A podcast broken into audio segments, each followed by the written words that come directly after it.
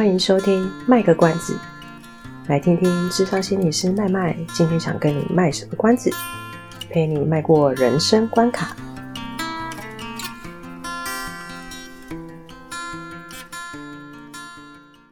各位好，我是麦麦。大家好，我是阿猫。欢迎收听卖个关子。今天要卖什么关子呢？今天要卖什么药呢？卖什么药呢？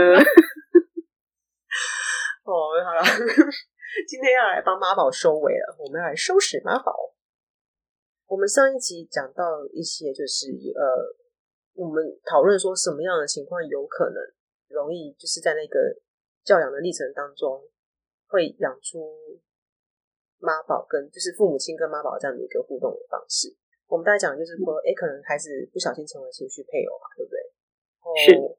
或者说，哎，这个父母亲能用情绪勒索的方式让孩子没有办法反抗，嗯、必须妥协。对，然后再有一种就是可能是家长本身他过去有些创伤，让他嗯，对于失去亲人这件事情，他是非常的担忧的。嗯，然后所以才会想把孩子绑在他的身边。对对对对对对，因为只有我眼睛一定能够看得到他，才确定说他一定是在我身边这样子。嗯，然后还有一种是共依附嘛，就是他们两个是有点就是。一个巴掌拍不响的道理，然后就是彼此在那个关系里面各取所需，各自去取得自己的所需要的依附关系，而形成这样的一个状态。对，但是待，但是就是待在一个很恶性循环的一个状态里面。对，哎，真的，我们通常讲到共依附都不是什么好事，哎，对啊，所以真的没有好的例子吗？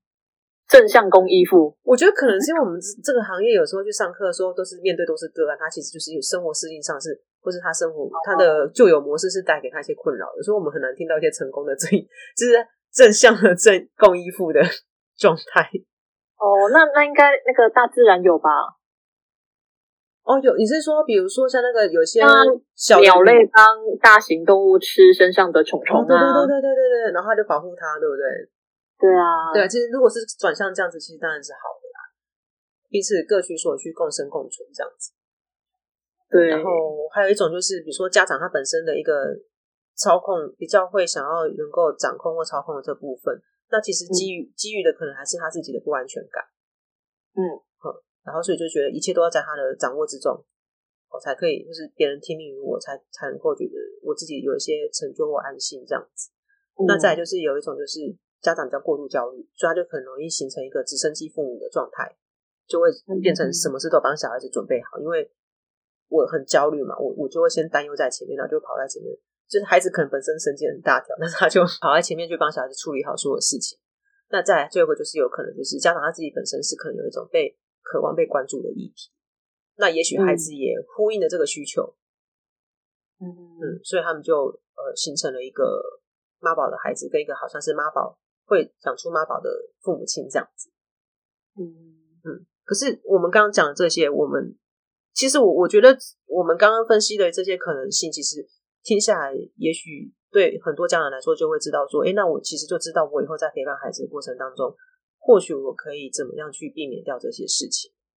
对，就是呃，上面说的，就是刚刚麦麦讲的这些，是可能会促成的因素。但不代表你可能有其中一两项，你就一定是妈妈宝的。对对，就是可能的因素。那我们在想说，其实，哎、欸，其实我觉得我们每一集好像都讲到一个东西，就是你就是要去觉察，就是变成一个原则了，对不对？啊，对啊，我就每一集都讲觉察就好了。啊，对，一个原则就就是原则就是觉察。当我觉察了，我就会去观察现在发生什么事情。我觉得真的很多事情都会回归到自己身上，是因为就像是我们在讲的同理心，同理心是可以去同理他人嘛。可是其实同理心的最源头，其实是要先同理自己，要先能够理解自己，感觉自己现在到底是怎么了，对吗？嗯，我觉得比较不一样诶。我的意思是说，就是你还是要先能够理解，先搞懂自己，你才能够有好的就是状态或能量，再去理解他人。去搞清楚说哦，到底是怎么一回事？因为如果你连自己都乱糟糟的话，你很难去觉察说，哎，我好像有一点这样的倾向，哎，哎，我好是不是因为什么样的经验，或是我什么样的议题，而，影响我有这样子的行为？哦哦哦哦，对，呃呃呃，对对对对对，就是就是说，如果把同理心放大到这样子的东西来说的话，当然同理心有个前提是能够试着去同理自己啦。嗯，但是我的意思是说，就是为什么好像到最后都是说我们要先从觉察自己开始？对对对对对对对，就是我觉得是要扣回到这里。对，就是要去知道自己的，比如说像我们之前讲的正义魔人，为什么我会觉得对这件事情生气？为什么会觉得受伤？嗯或者是说，呃，为为什么我今天会觉得我这么需要这个孩子在我身边？为什么我会觉得我我这么需要帮这孩子做这么多的决定？那我今天帮他做决定，我我说的为他好，其实有没有一些是我自己其实有自己的想法？嗯，是对。我觉得当一个父母亲，如果说今天觉察到说，我今天帮这帮他做这个决定，好像不是单纯是为了孩子，而是也有一部分是为了自己。有点自己的私心吗？或自己的期对自己的期许，出于自己的目的，嗯、那个目的，嗯，我不太想用私心，是因为我觉得可能有些父母亲会受伤。对了，我刚刚其实讲出来也有一点犹豫，对对，对，对我看得出来有点犹豫。嗯、呃，就是就是，我就是要澄清说，其实我我不太希望让父母亲觉得说，好像我们今天当父母亲都很伟大。你有时候有一些自己的私心也是很正常的。因为你毕竟还是会有你自己想要的、想要完成的事情，比如说我们上一集讲到情绪勒索这件事情，嗯嗯，或者说，哎、欸，我要不是因为你，我那份工作可能发展的好好的，嗯，我也不用辞职，对，我也可以，或者说我不用换到一个薪水比较差的，嗯，或者是我人家都可以升迁，我就是一直得牺牲升迁的机会，嗯，当然你的人生会有呃想要成为的东西，然后那个确实是个遗憾。对，可是那个遗憾，其实，呃，这么说是有点重啊。但是，我觉得不应该完全是要由孩子去承受这个东西，因为我，觉得那就是一个选择。哎，就是你做了什么选择，都会有不同的承担。是，那其实想必当时你确实也是因为很爱这个孩子，你也清楚这个这个代价接下来会发生的事情，所以你才愿意做这个决定。我相信真的是因为出于爱这个孩子，想要陪他，或是想要。给他一些什么样你觉得你觉得是好的东西，你才会做出这个决定，愿、嗯、意去牺牲自己。是对，那所以那个时候其实不如就好好的去正视自己的这一个觉得曾经失去的遗憾，或者是觉得那个失落。嗯嗯，那孩子真的没有办法帮你弥补到什么，因为就算他跟你做到一模一样的职位，那也是他的，就是说在那边享受开。对，那那个在那边享受那些掌声跟什么的，其实都还是他。可是他可以与有荣焉啊，嗯，或许有的人真的觉得这样会比较，就觉得可以满足，或是觉得也比较欣慰了啦。嗯，我觉得可能有的对有的爸爸妈妈来讲，可能他就会觉得说，他就会觉得他的孩子帮我完成这件事情，我会觉得很开心，有点像是为我圆梦这样子。嗯，但我也必须说，有些爸爸妈妈其实可能真的到那一刻，他会发现说，哎，孩子做到我想要做，可是我好像没有很开心。因为可能我我就是又回到说要觉察这件事情，就是可能你回头去想，就会发现说，我其实还是希望站在那个舞台上的人是我自己。嗯，对。所以我突然想到有一个是得金曲的一个歌手，然后他妈妈一直很希望他能够完成大学的学业。嗯，因为这是最基本的学历嘛。嗯，然后可是他本人就是孩子本人，并没有想要读大学，他觉得他已经有他的人生目标了。那想要读大学这件事情，其实是他妈妈想要的，所以他就鼓励他妈妈去读大学。哦，那他自己念完，嗯、我觉得那个妈妈自己念完，应该会觉得很有成就感。但当然，一开始妈妈会觉得说啊，我年纪这么大，什么什么的。可是那其实跟年纪无关，嗯、那就是为自己圆梦。因为孩子帮你圆梦，跟自己去圆梦，其实还是有差别的吧？嗯，对啊。我们刚刚讲到觉察部分，就是说去觉察自己的需求。那个东西是我们常常很多集在讲的，我们要去了解自己，了解自己为什么会有这些行为反应，为什么会在意这件事情。那我我们才会知道说，我们接下来可以去做些什么事情去安顿自己。应该说，也觉察到之后，其实我们才会体悟到一点是，有些我们的需求是没有办法透过别人来满足，别人没办法去代替我去做这件事情。对，呃，比如说我们刚刚。我们上一节没有讲到说，呃，可能家长他也是有一些被关注的议题，嗯，那觉察这件事情之后，可能就会发现说，那都是过去我跟我的父母亲、我的原生家庭的父母亲之间的关系。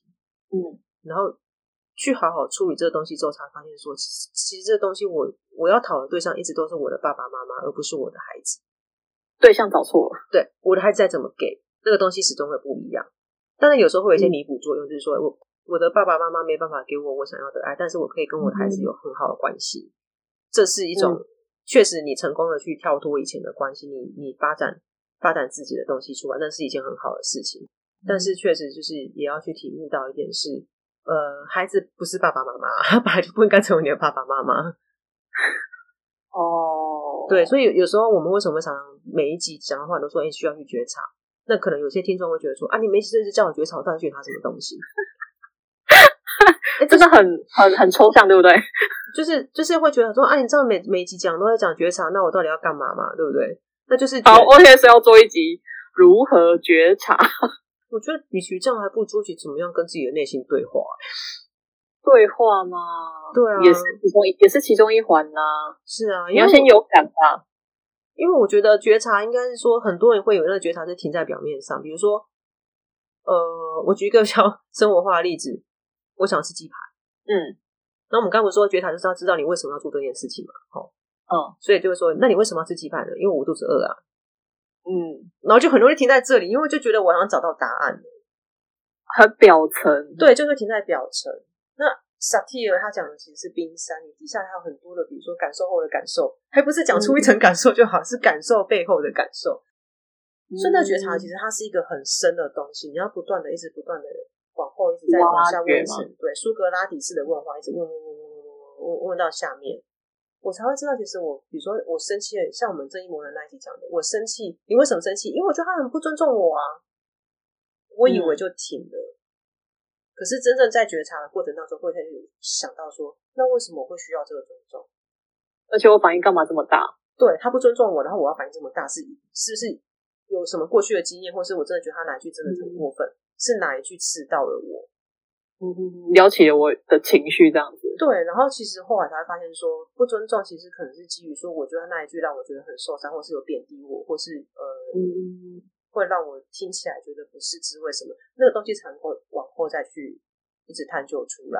所以有些人可能会觉得，嗯、我觉得这个很容易出现在我跟我妈的对话，也是可能讲觉察，就说阿达姐的些安妮呀，然后我就说不是，后面还有，后面还有，他说我的是安妮呀，跟我相比。对，所以为什么智商会智商要那么久？就是因为他知他他那个觉察哦，我们不太可能今天跟个案讲说你要觉察，然后他觉察就问他一句说你为什么觉得生气，然后那个智商就完全结束，他就可以不用再来了。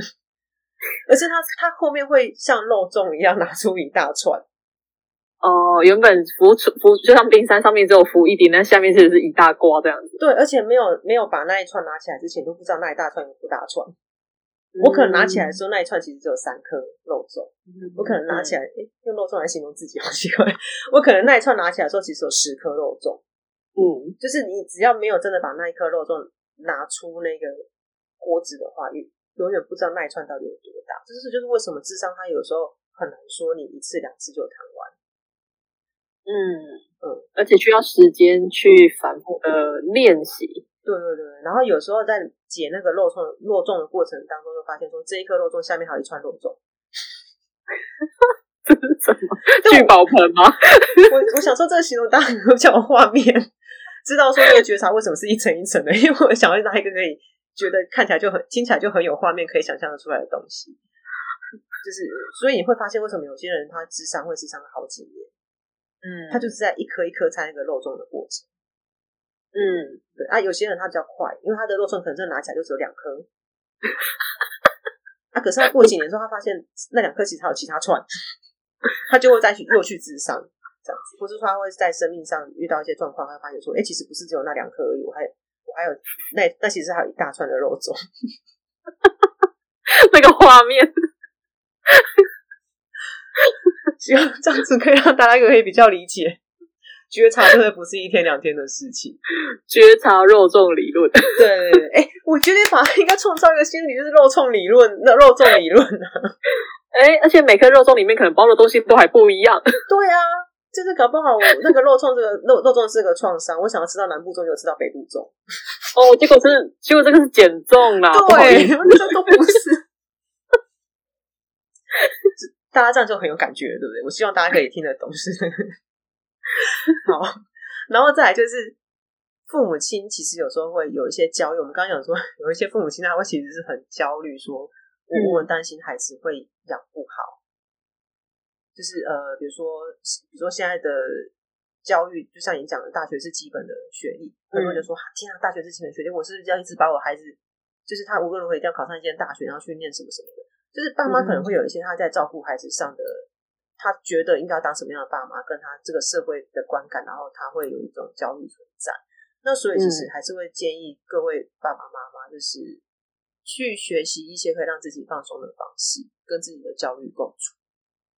嗯，对。然后我我不知道你们有没有发现，我讲的是跟自己的焦虑共处，而不是排除掉它。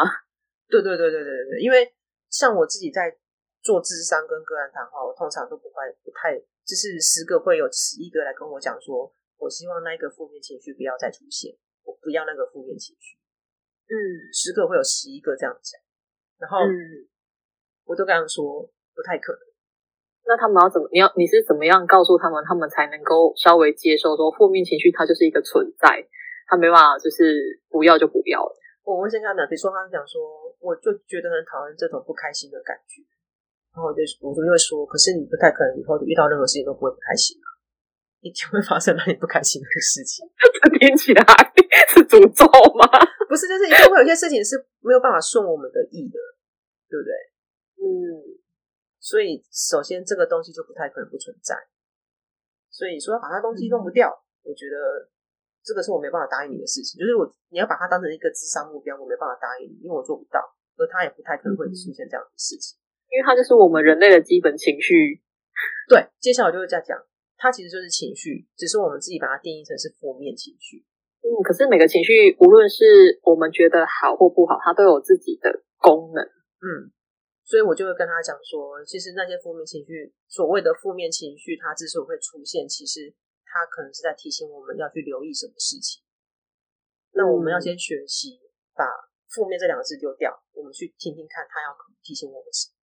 嗯，然后我们去回应他说：“我知道了，我去处理这件事。”或是告诉他说：“我知道了，但是我现在确实处理不了，但是我们需要时间。”嗯嗯，那我觉得蛮适合去看一部那个动画电影的，叫做《脑筋急转弯》。对啊，你那那部戏它其实就讲了，你根本不可能只让一个情绪做主，就是你一直让乐乐做事，他会出事的。阿贝出事了，就 是最近流行的歌，阿贝出事了，阿伯。这个是梗，我没有，我没有跟上，哦、对不起。就是对，可能听众会跟上。对你，你如果就是一直让热热，或是怒怒，或是厌厌、津津、嗯、悠悠，单独一个去那个的话，嗯、所以你看到的结局，他为什么故意说到？不是故意啊，是真的也是这样子。他那个球的颜色就变得是彩色的，因为你必须是在一起的。对对，每个情绪它都会有它自己的作用，它不会是。单一的东西，你必须要把这些情绪去视为单独的情绪，然后他们会各自发挥一个功能。比如说，有时候忧郁是可以帮助我们提醒我们自己。我常常跟学生讲说，生气跟难过其实在提醒我们有呃，难过是告诉我们有些地方我们受伤了，嗯，生气是告诉我们有些事情我们在意，但是我们觉得没有得到或是没有满足，嗯，而那个东西是什么？其实都在反映自己的需求嘛，有没有被满足？对。如果我觉得我没有满足，我可以怎么去得到，或是我的需求是合理的吗？嗯哼，对，所以我我就才我就会跟学生讲，所以我都不会跟他讲说，我刚刚就会特别讲说，我们要学习去跟我们的焦虑共处，光这点就很难的啦。所以就是在练习啊，就像我们正义某人讲那集一样，放下它不是一个一步就走到的东西啊。嗯，是，所以就是学习跟他共处，每个人每个人共处的方式都不太一样。嗯，很难一步到位啦。对对对对，但是多学习放松技巧是好的。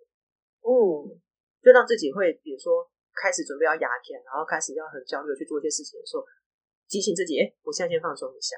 然后那个放松技技巧其实会帮助你从杏仁核回到大脑，比较可以比较理性吗？对，不是被情绪带着跑去做事情。比如说我们用这个教养的方式来讲话，可能如果我是用杏仁核被情绪带着跑去做事情，被这个焦虑带着跑去做事情。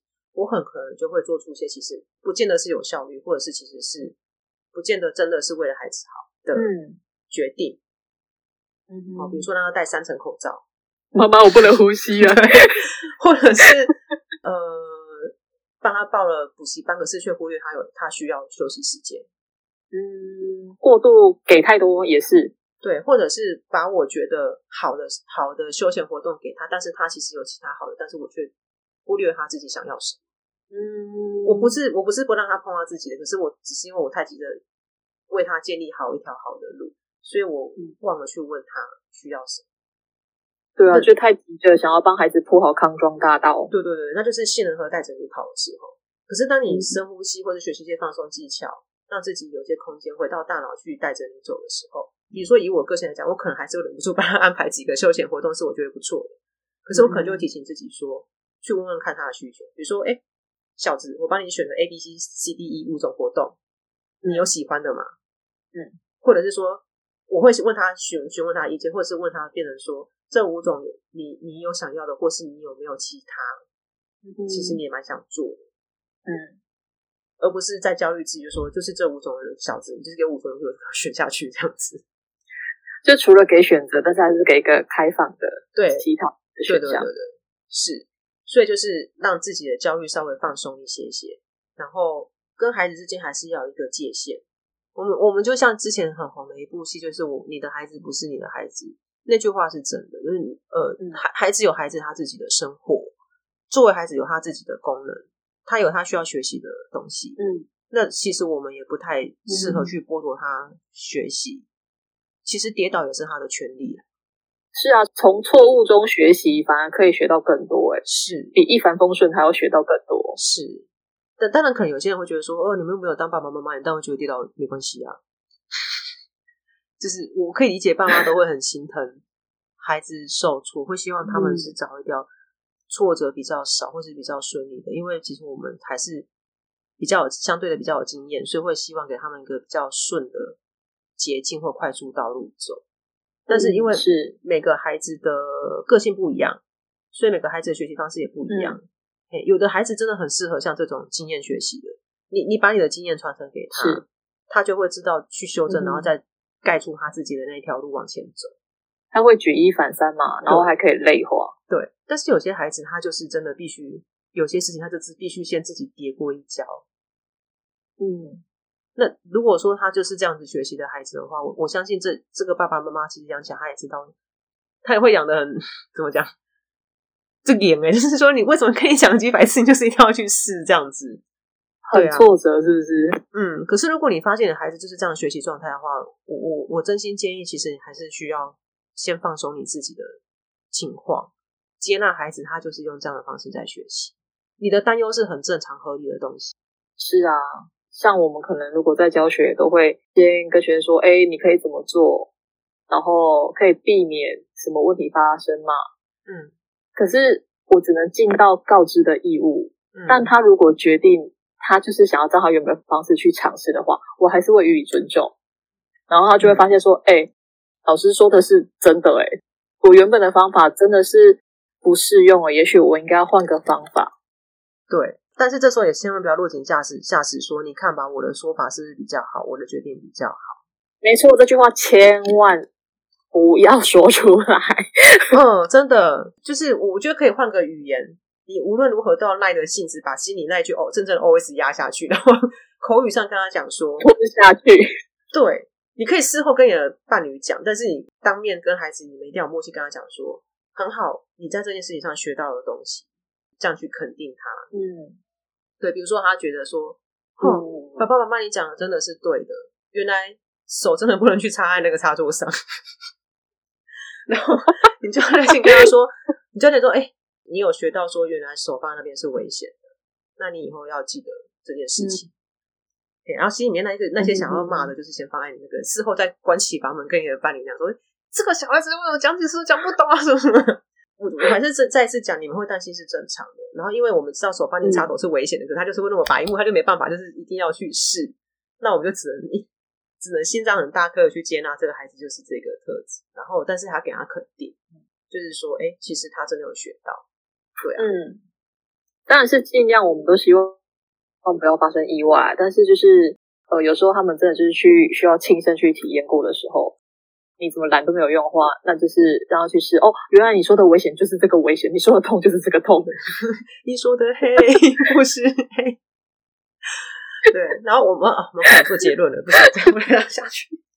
好，然后再来有一个东西啊，我刚刚突然想到，就是我会蛮建议，这个始终还是我，我觉得是我们的东方人跟西方人好像在生活上的文化差异还怎样的，我会非常强烈建议哦，尽量啊，尽量两个人结了婚有了小孩，还是想办法要维持自己的夫妻关系，或是自己的交友生活圈，这是很必要的。因为当我们把心思都放在小孩身上的时候，嗯、当他们今天开始慢慢的把那个界限画出来，他们有了自己的生活，嗯、他们有了自己的另外一半，他们要到外地去工作的时候，是我们打击比较大，他们打击 其实并不大，除非那孩子从小就是一个很黏人的人，嗯，对，不然的话，其实当他开始发展出自己的样貌的时候，是我们的打击会比较大。可是，当我们一直都本来就有我们自己的一个所谓的生活圈，我们我们跟我们的伴侣关系其实都一直有在经营。对，那那当今天孩子他他他需要去发展自己的人生的时候，其实我们的冲击会比较少，比较不会失落，或者是所谓的什么空巢期，对不对？就就像你你在上一集讲的，就是那个不会说我们的生活很小，眼睛只有对方了。嗯，对。那我们眼睛还有其他人的时候，就是鸡蛋不要放在同一个篮子里嘛。对对对对对对对。你的重要他人千万不能只有一个，嗯，你能够做情感支持的人千万不能只有一个，就是会比较危险。嗯，没错，要多方投资，多方经营，是真的，但不是花心哦，不是花心，也没有叫你一直生的意思，不是。不过我们刚刚讲那些，我觉得还是回归到一个点啦，一个巴掌拍不响。也就是说，今天不管那个依附需求比较强的是孩子还是父母亲。他一定是嗯，一个人采取一个行为，而另一个人也顺应这个东西去回应了另一个人的需求，嗯，然后这样子才会变成慢慢养成一个所谓的妈宝的过程。如果其中有一方很有意识的去断掉这个东西，嗯、我我相信那个也不太容易说单独一方的坚持就养出妈宝这件事情。嗯，如果有自觉的话，基本上比较不会一起一起怎么样。沦陷，对，或走上妈宝之路，对，就是比较不会变成一个共生共依附的状况这样子。嗯嗯嗯，可以相爱啦，但是不要互相折磨。对对对，不要让那个爱变成是一种痛苦的来源。对啊，嗯，好的，我们这两集这样子的新的形态，希望大家会喜欢。那还是。呃，欢迎大家，如果有什么样新的想法，或是对我们新的新的节目的风格方式有什么想法的话，都可以回应给我们。嗯，好的，谢谢大家。嗯，好的，那今天节目到这边喽，跟各位说拜拜喽，拜拜，拜拜。以上是我们这次的节目内容，谢谢您的收听。如果您喜欢我们的节目的话，欢迎订阅我们的节目，或是到粉丝专业。路上有个心理师，追踪按赞。若您对节目有任何的想法，欢迎留言让我们知道。下次再见，拜拜。